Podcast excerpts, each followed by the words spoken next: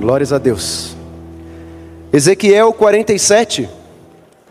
Ezequiel 47 vai ser o texto que nós vamos meditar nesta manhã, dando continuidade àquilo que Deus já tem falado aos nossos corações a respeito de santidade, e hoje, mais especificamente, santidade em missão, ou santidade e missão santidade e missão. Antes de lermos Ezequiel 47, eu queria apenas nos lembrar algumas verdades a, a, respeito das Sagradas Escrituras, a respeito desse tema. A vida em santidade, ela deve sempre nos levar para a missão. Não existe santidade sem comprometimento com a missão de Deus. Não existe santidade só e apenas para o benefício próprio. Não existe santidade que não glorifique a Deus. Nós fomos separados por Deus, santificados, perdoados, justificados e enviados em missão. Enviados para dar frutos e ser bênção para todos os povos. Quando nós vivemos em santidade, nós então encontramos alegria, paz, regozijo e o chamado de Deus para a vida plena. Já são duas semanas que nós temos ouvido palavras poderosas vindas de Deus sobre santidade. Há duas semanas falamos sobre santidade e poder, depois falamos sobre santidade e amor, e hoje nós vamos terminar este ciclo, estamos entrando na última semana dos 21 dias de jejum e oração, falando sobre santidade em missão. É desejo latente nos corações dos irmãos e irmãs da igreja de viver em santidade como, como igreja. Porque nós sabemos que em santidade, e somente em santidade, que Deus se manifesta. Em santidade, a revitalização acontece. Em santidade, pecados são confessados, pecados são perdoados, testemunhos são compartilhados, vocações são despertadas e vidas são alcançadas. Nós temos sonhado, e nesses dois meses que eu estou aqui, eu já pude perceber que nós sonhamos com uma IPI de Curitiba cada vez mais forte, cheia do Espírito Santo de Deus, que compartilha o amor de Cristo. Sonhamos com uma IPI de Curitiba comprometida com o reino de Deus. Por isso, semana após semana, temos refletido sobre a missão de Deus através das células, do discipulado, do culto inspirador, da vitalidade da igreja. Nós acreditamos que o Espírito Santo de Deus tem se movido entre nós e tem nos guiado para um tempo novo. Testemunhos começam a surgir no meio desta igreja que testificam para o mover sobrenatural de Deus. Desafios têm surgido e lutas que também testificam para a obra que Deus tem nos chamado. Por isso nós devemos estar preparados, como as virgens com as lâmpadas acesas Devemos estar vigiando, orando e atentos, porque Deus está operando maravilhas em nosso meio. Amém? Ezequiel 47, de 1 a 15, diz assim: O homem levou-me de volta à entrada do templo, e eu vi água saindo de debaixo da soleira do templo e indo para o leste, pois o templo estava voltado para o oriente. A água descia de debaixo do lado sul do templo ao sul do altar. Ele então me levou para fora, pela porta norte, e conduziu-me pelo lado de fora até a porta externa que dá para o leste. E a água fluía do lado sul. O homem foi para o lado leste com uma linha de medir na mão. E enquanto mediu quinhentos metros, e levou-me pela água que batia no tornozelo. Mediu mais quinhentos metros, e levou-me pela água que batia na cintura. Mediu mais quinhentos e levou-me pela água que chegava ao joelho. Mediu mais quinhentos, mas agora era um rio que eu não conseguia atravessar, porque a água havia aumentado e era tão profunda que só se podia atravessar a nado. Era um rio que não podia atravessar andando. E ele me perguntou: Filho do homem, você vê isto? Levou-me de volta à margem do rio. Quando ali cheguei, vi muitas árvores em cada lado do rio e ele me disse: Esta água flui na direção da região situada a leste e desce até Arabá, onde entra no mar. Quando esta água deságua no mar, a água ali será saneada. Por onde passar o rio haverá todo tipo de animais e de peixes, porque essa água flui para lá e saneia a água salgada, de modo que onde o rio fluir, tudo viverá. Pescadores estarão ao longo do litoral, desde Enguedi até em Eglaim.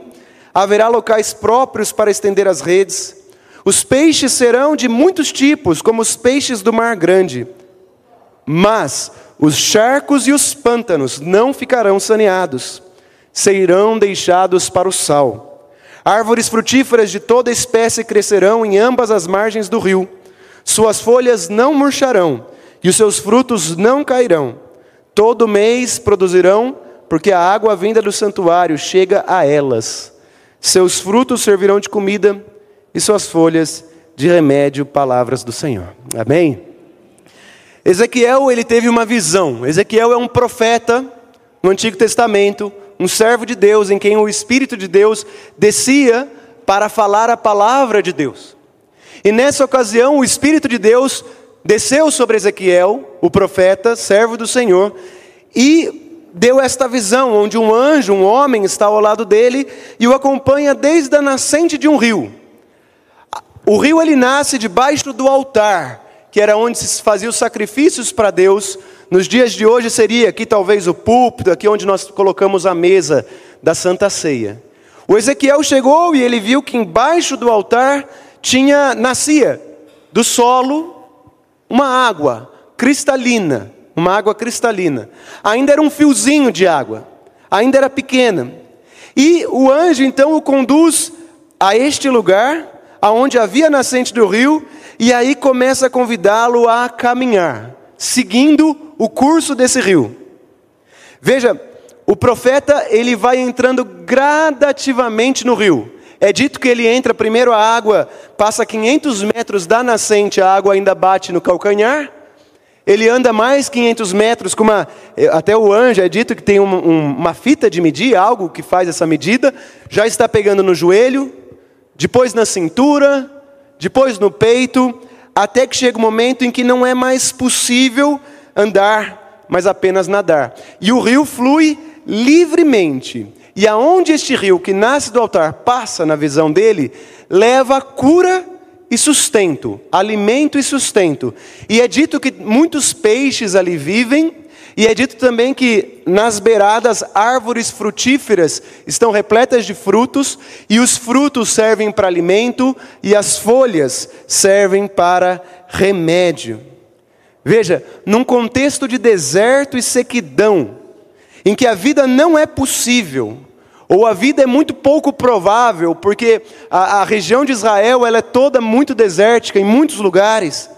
Falar de um rio de águas cristalinas, que leva cura, leva sustento, é falar de esperança.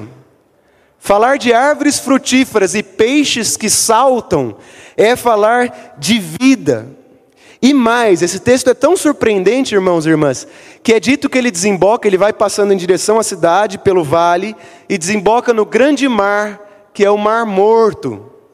Olha, que curioso, a, a, a jogada de palavras. Um rio de águas vivas desemboca no Mar Morto, e por onde ele passa, ele traz vida, e esse mar morto, onde a vida não é possível ou é muito pouco provável, ele é curado, ele é saneado. O mar morto, ele existe, ele fica a 398 metros abaixo do nível do mar, e toda a água que vai para ele evapora. Tamanha a salinidade que existe ali, tamanha a quantidade de sal.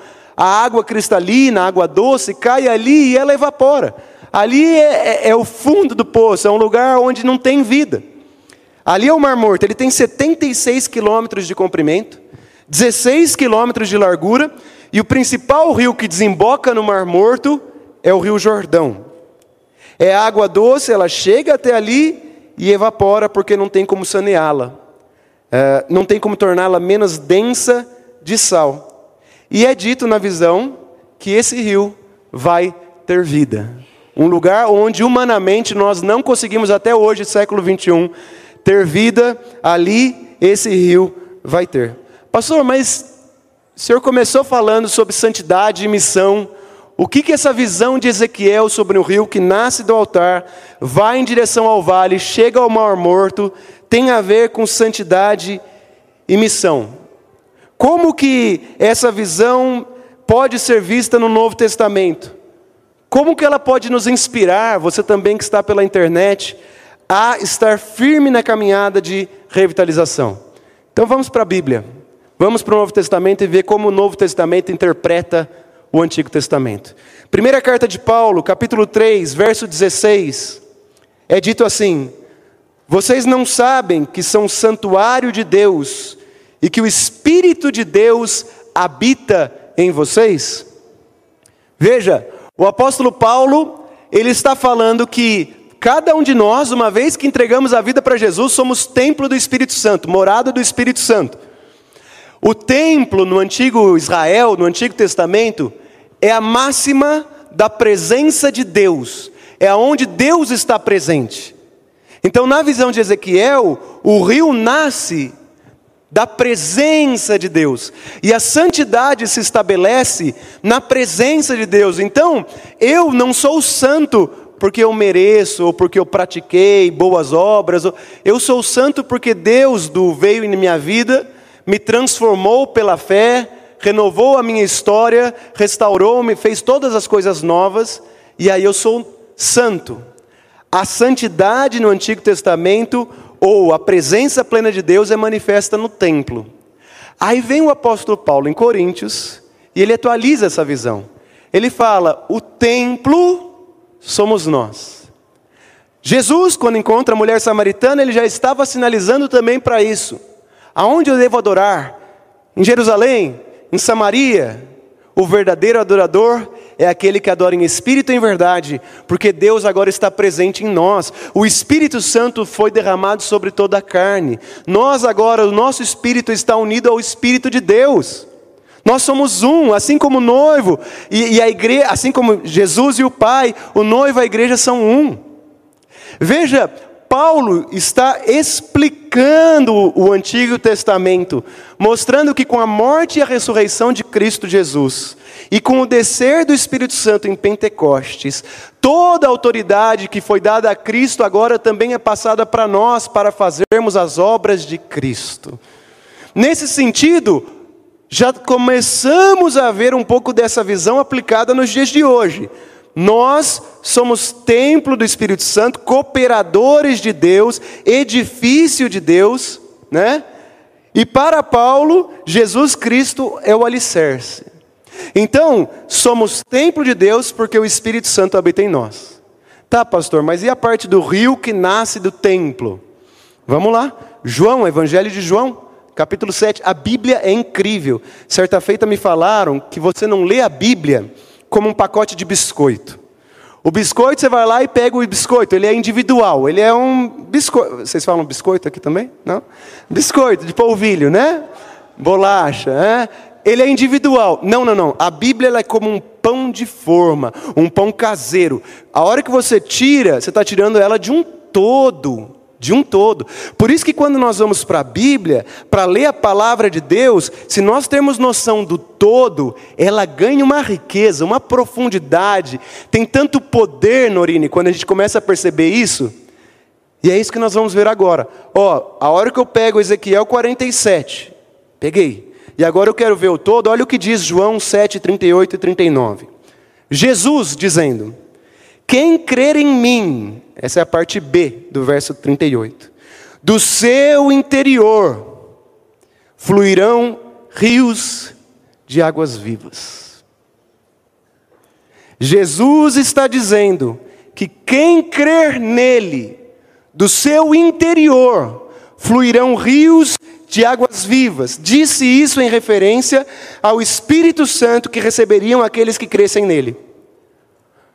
Perceba, Ezequiel vê um templo onde é a presença de Deus. Desse templo nasce um rio de águas cristalinas, que por onde ele vai, descendo o vale, chegando ao mar morto, ele cura, ele transforma, ele traz vida.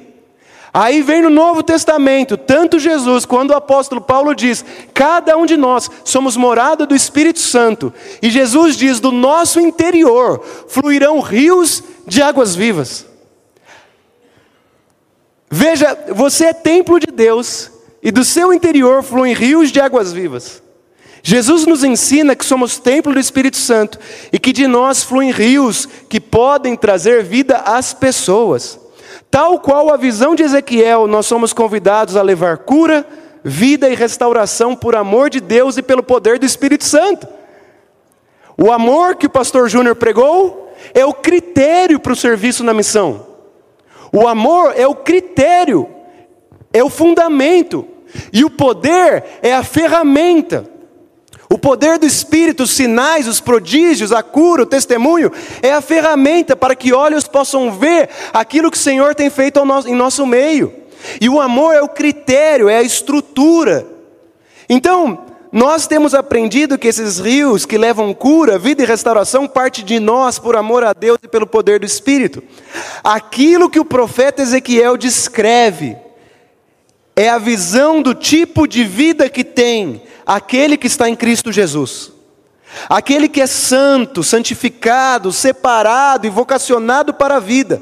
Aquele que está em Cristo Jesus, aquele em quem no coração, no trono do coração, habita o Espírito Santo de Deus e ele reina. Ele se torna alguém de quem fluem rios de águas vivas, amém? do nosso interior, de cada um de nós, pelo poder de Cristo e por amor a Deus, fluem rios, e esse poder, ele pode levar cura, sustento, transformação e vida numa sequidão, assim como Israel, geograficamente falando, é um deserto. Nós vivemos num mundo em que o pecado aí está. E as pessoas estão aí. E esse rio, ele não é, ele não depende de nós como se nós fôssemos o motor dele. Não depende de nós como se nós fôssemos aquele que causa o rio, que, que somos a fonte do rio. Não, o rio simplesmente flui. Ele simplesmente acontece organicamente, naturalmente. Sem a gente se dar conta, de repente, a gente começa a ver que nós somos bênção para as pessoas através das histórias que compartilhamos da vida. Essa semana eu estive na célula do Dr. Onésimo com a esposa e ele contou algumas histórias. Durante a semana, eu conversei com uma colega que eu tenho mentoriado junto com a Mariana, compartilhei uma história que eu ouvi lá e essa história a tocou profundamente. Isso é o rio, eu, eu não criei essa história, essa história foi vivida por alguém eu recebi como que de um fluxo da graça, pelo mover do Espírito Santo, que é o regente desta grande obra da missão, essa história, sem merecer. No momento em que eu estou servindo a Deus em missão, mentoreando alguém, vem à memória essa história, eu trago essa história e essa história tem poder para fazer essa pessoa ter uma experiência profunda com Deus. Esse rio ele passa por nós, ele não depende de nós como motor. É o próprio Deus que já está fazendo para aqueles que colocam a mão no arado e estão em missão e viram as costas para esse tipo de mundo que é voltado apenas para o seu próprio consumo e a sua própria satisfação. Quando nós estamos em missão, o poder de Deus se manifesta poderosamente. Quando nós estamos em missão, conectados na videira verdadeira, Jesus chega a dizer lá em João 15 que peça o que você quiser que vos será dado. Aquele que está conectado no Pai e está pensando na missão do Pai Celestial. Os fundamentos da visão de Ezequiel também se aplicam para nós, agora nós vamos pensar em alguns fundamentos. Eu quero dar três aplicações dessa visão para nós que somos esse rio de águas vivas ou em quem fluem esse rio, os rios de água viva. Primeira pergunta: você já entrou nesse rio de águas vivas, que é a vida em Jesus? Porque veja, uma coisa é eu estar do lado do rio, me refrescando, jogando aguinhas em mim. Outra coisa é eu ir me aprofundando neste rio. Enquanto a água está no meu calcanhar, eu estou mais fora do rio do que dentro do rio. Quando a água chega na cintura, meio termo. Agora, quando eu estou mergulhado neste rio, eu estou imerso, submerso na presença desse Deus Todo-Poderoso. Então veja, em que momento está a sua vida nesse rio de águas vivas que é a vida com Jesus? Você tem mergulhado nele ou apenas se refrescado como alguém que está fora dele? Quão profunda é a sua relação com o autor da vida? Neste tempo de jejum e, e, e, e oração, nós temos que nos perguntar. É um tempo de, de bênção sobre nós. Confessar a Deus, pedir ajuda, falar que queremos mais dele. A água está pelo calcanhar? Está pelo joelho? Está no peito? Você deseja ir mais fundo? Porque Jesus está dizendo nesta manhã: aquele que tem sede, venha e beba. A igreja, Deus está fazendo uma obra. Cabe a nós discernir essa obra e participar desta obra. Quando eu estava em Botucatu, a igreja lá tinha 500 membros, estava muito bem, tinham vários pastores, as coisas estavam muito bem. E aí eu estava numa reunião de presbitério, e de surpresa, eu era seminarista de indo para o último ano, falaram assim: ah, a igreja lá em São Manuel caiu o templo, está tudo acabado. O que, que você acha, Paulo, de trabalhar lá? E eu já tinha conversado com o pastor da, da igreja de Botucatu, ele falou: Olha, eu ficaria muito feliz se você continuasse aqui o ano que vem e tal. Só que não estava nada fechado, nada comprometido, apenas essa ideia. E aí eu comecei a orar a Deus. E aí eu logo liguei para Mariana, porque ela já era minha esposa na ocasião. E eu falei, Má, o que, que a gente faz? Né? E aí ela falou: eu vou contigo aonde Deus nos levar, né? E ali era ali, no calor do momento. Então chegaram três presbíteros, um presbítero que tinha na época e outros de outras igrejas, falando: é, Paulo, você topa ir para lá? E, e eu falei: é para lá que eu tenho que ir, porque a missão está acontecendo lá. A igreja está quebrada, a igreja não tá, não tem nenhum atrativo nela, não tem nada de bonito, não tem louvor maravilhoso, não tem, ah, ah, ah, não tem nem paredes, na verdade, porque o templo tinha caído. Era, a igreja era num lugar onde era um boteco, numa esquina, é, hoje é um boteco lá. Depois a gente foi para outro lugar, depois foi para outro lugar. Mas era lá que meu coração ardia, Jublin. Era lá que eu queria estar. Porque lá em Botucatu as coisas estavam caminhando bem, tinham pastores, estavam bem servidos, mas lá tinha gente amada por Jesus, ovelhinhas de Jesus, precisando do Santo Evangelho. E eu, cheio de vontade e querendo aprender, pois aí eu falei com a minha esposa e a gente aceitou o desafio. E eu tenho convicção que foi para lá que o rio de águas vivas me levou. E eu pude ser bênção lá, assim como aquela igreja foi muito bênção para nós. Os nossos filhos foram carregados nos colos de cada irmão daquela igreja. A gente tem um carinho enorme por aquelas pessoas. E a nossa vida se conectou de uma forma muito profunda, porque nós estávamos trabalhando juntos em missão. Nós estávamos trabalhando juntos para a glória de Deus. E cada nova vida que chegava na igreja, de criancinha até idoso, era motivo de alegria. Eles não eram capazes, eles, eles estavam com uma baixa estima, não acreditavam que dava para fazer uma cantata, queriam convidar pessoas de outras igrejas. E eu falava, a gente vai dar conta, porque Deus é conosco. E hoje, depois de 10 anos, eles fazem trabalhos lindos naquela igreja.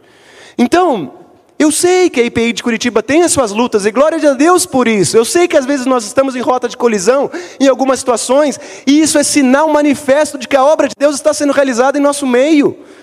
É sinal de que nós estamos batalhando bom combate. E aí cabe a nós, santos que somos e santas, estarmos conectados no Autor da vida para fazer a boa obra do Senhor.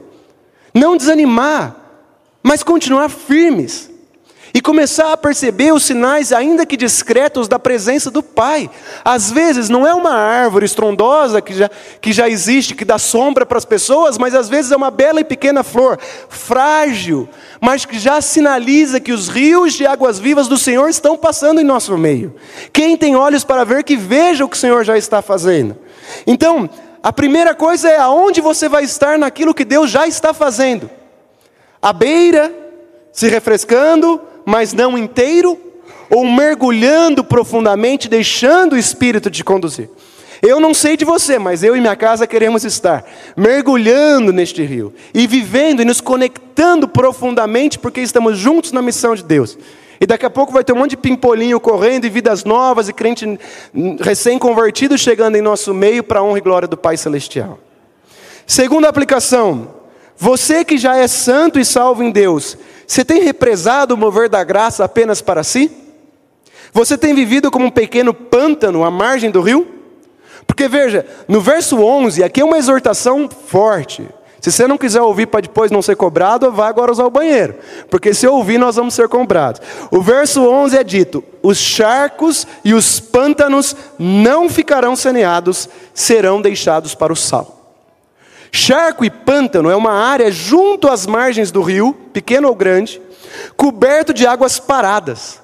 Elas surgem em áreas onde o escoamento das águas se torna lento por causa de entulho que se decompõe e fica acumulado, fazendo com que as águas não se renovem e fiquem estagnadas. Há pessoas que escutam a palavra, estão na igreja, têm marido ou esposa crente, mas são como pântano, vivem à margem do potencial da graça e do poder de Deus. São pessoas que possuem água estagnada, para não dizer água podre. Não é uma água viva, não é cristalina e nem flui do altar de Deus, é uma água voltada apenas para si mesmo. O pântano até parece que faz parte do rio, mas não será saneado.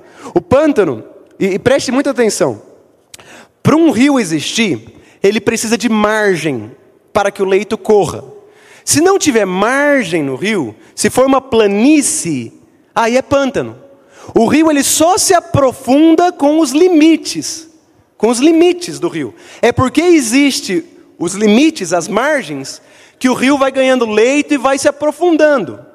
Se não existisse, ia ser um pântano eterno. Então, agora é graça de Deus sobre a nossa vida, para a gente pôr a mão na consciência e falar: eu sou alguém que até sinto que estou no rio, porque até parece, o rio está aqui, o, o, o pântano está colado nele. Esses são aqueles que Jesus disse que quando chegar no céu vão falar: Senhor, Senhor, ele vai falar: Eu não te conheço. Deus me livre. Eu oro a Deus. Oro mesmo, Mateus. Eu falo: Senhor, se eu estiver achando que estou a caminho do céu, mas não estou, por favor, manda um anjo. Para, me para, me para. Eu não quero. Eu não quero. E a gente tem que fazer essa oração. Porque o pântano, ele sente que está do lado das águas vivas, ele é casado com alguém, os filhos estão indo bem na igreja, mas, mas o rio não está fluindo nele, passando por ele, transformando ele. Ele está ali, na beirada, está ali, encostado. Irmãos, confesse o seu pecado. Estamos a tempo. Você ainda não morreu. Ainda dá tempo. É tempo de buscar pela santidade em missão. Não uma santidade voltada apenas para si mesmo, mas aberta para a vocação a qual nós fomos chamados. Essa é a segunda aplicação. A aplicação de ter cuidado de não ser o pântano. A primeira é aquela sobre estar fluindo em Deus e não apenas no calcanhar. E a terceira e última, porque Deus nos chamou para uma vida santa em que de nós fluirão rios de águas vivas. O texto diz que por onde o rio passava, ele levava cura e sustento. E é isso que a vida com Deus traz para nós e para as pessoas com as quais nós convivemos. É coisa abundante, irmãos. É um fluxo de graça constante movido pelo, pelo Espírito Santo, não apenas para o meu benefício, mas para todos que vivem no vale, inclusive para aqueles que estão sentados à beira do Mar Morto. Imagine árvores frutíferas de todas as espécies crescerão em ambas as margens do rio, suas folhas não murcharão e os seus frutos não cairão. Todos os meses produzirão, porque a água vinda do santuário chega a elas. Seus frutos serão, servirão de comida e suas folhas de remédio. Deus passa por nós, faz nascer em nós rios de águas vivas, nós somos templo do Espírito Santo, do nosso interior fluem rios de águas vivas para levar cura, sustento, esperança às pessoas. É, nós não somos o motor da missão, a missão não é nossa, nem da igreja local. A missão é de Deus. E Ele faz o que tiver que fazer na hora que tem que fazer. Ele vai pegar uma história que você ouviu numa célula. E naquela semana você vai ter uma conversa com alguém que estava precisando daquela história. Só que se você não estiver na célula, não, agora eu estou fazendo aqui falando sobre as células, mas pode ser é, é, o culto, pode ser o ministério, você não vai receber aquela palavra. A pregação da palavra é um milagre, porque ela é movida pelo Espírito de Deus. E de tudo que eu estou falando, Lutero vai guardar algumas coisas. E se ele guardar com devoção no coração dele, durante a semana, ele vai usar essas palavras como ferramenta para aquilo, para as pessoas que Deus colocar na vida dele durante a semana. Então veja, nós não somos o motor da obra. Deus é, e nós devemos permitir que o Senhor flua através de nós. Há duas semanas estamos refletindo sobre santidade, falamos sobre santidade e poder, santidade e amor, e concluímos essa pequena série com santidade em missão. O poder e o amor são fundamentos para servirmos na missão de Deus. O amor, segundo a Bíblia, é o dom maior é o maior dos mandamentos: amarás ao Senhor teu Deus acima de todas as coisas e amarás ao próximo como a ti mesmo. Deus é amor. O amor é o critério para realizar a missão. O poder do Espírito é o instrumento pelo qual realizamos a missão. Eu quero compartilhar com vocês nessa reta final que eu aprendi coisas preciosas aqui nesses dois meses. E eu não estou falando da boca para fora. A dinâmica dessa igreja tem abençoado já a vida da minha família. Nós, como pastores ou servos de Deus, líderes, nós vamos para servir, mas no, no final nós somos profundamente abençoados. A grande questão é qual lente que nós estamos usando para ver o mover de Deus na situação atual da igreja. Depende da lente, o diabo vai por várias para nos confundir. Mas se eu pôr a lente de Deus, eu sou capaz de ver na vida de uma pessoa uma obra grandiosa que sinaliza fortemente para o mover do Espírito. Cuidando de uma criança, cuidando de um adulto. Como nós temos percebido, estamos entusiasmados por aquilo que Deus já está fazendo? Estamos valorizando aquilo que Deus está nos dando hoje, ou estamos insatisfeitos e olhando para aquilo que nós gostaríamos que fôssemos? É hoje que Deus nos chamou, é agora, é no século 21, é neste ano.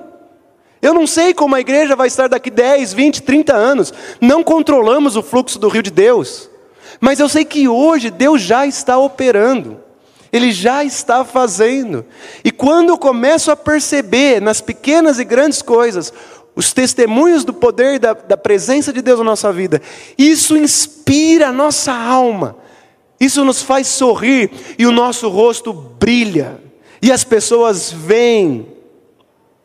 Não sejamos cristãos imaturos, não sejamos cristãos reclamões, mas observemos: pode ser que o rio ainda esteja baixo no nível, mas está crescendo, e Deus está fazendo. Não existe santidade sem comprometimento com Deus. E eu tenho percebido que o Espírito Santo já tem sinalizado isso bem forte.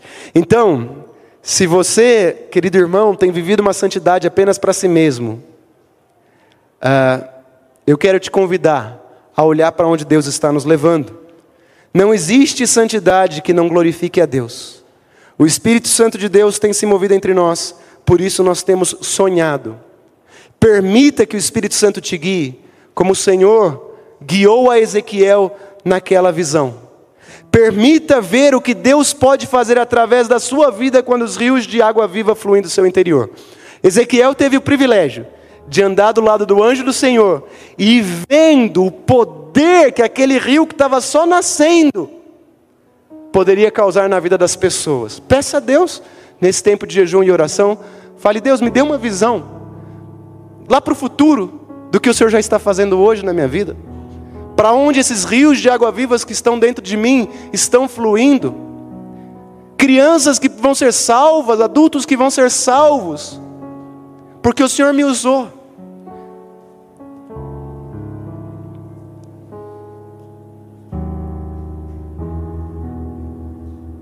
A igreja de Jesus sairá do templo agora, daqui a pouco, e se espalhará pela cidade.